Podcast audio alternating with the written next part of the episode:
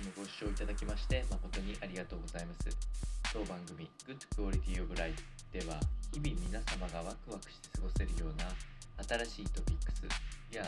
ヘルス関係の論文等を参考にしながら情報提供を行いますのでぜひお聞きください。それでは本日のテーマですけれども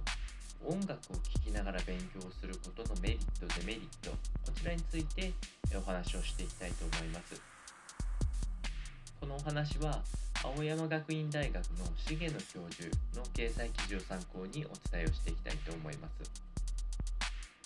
まず最初に勉強中に音楽をかけること自体が悪いことと思われがちなんですけれども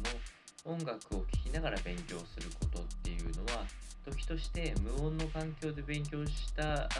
時よりも効果的な集中力を上げるような効果があるというふうに言われております。まずメリットからお話をしていくと勉強の種類や仕事の種類の中でも単純作業が比較的多いもの例えば計算ドリルを解くであったりとか漢字を覚えるとか、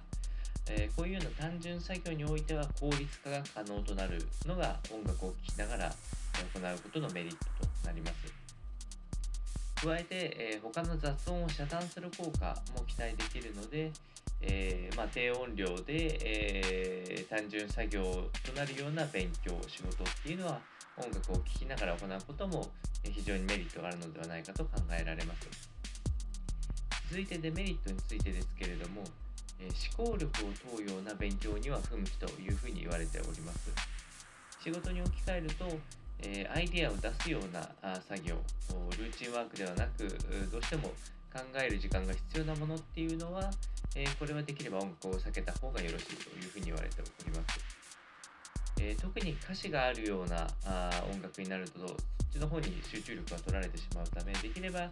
あこういう作業中はあ含めや単純作業中も含めて歌詞がない音楽を選ぶこともおすすめでありましてかつボリュームもあまり大きすぎると思考が集中力がそちらに取られてしまうのでこの辺を意識しながら勉強や仕事中に音楽との使い方を考えてみると、メリットがあるかもしれないのでご参考にお伝えをいたしました。それでは本日の内容は以上となります。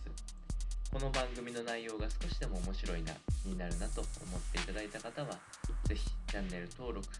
またフォローの方よろしくお願いいたします。それではまた次回の放送でお会いしましょう。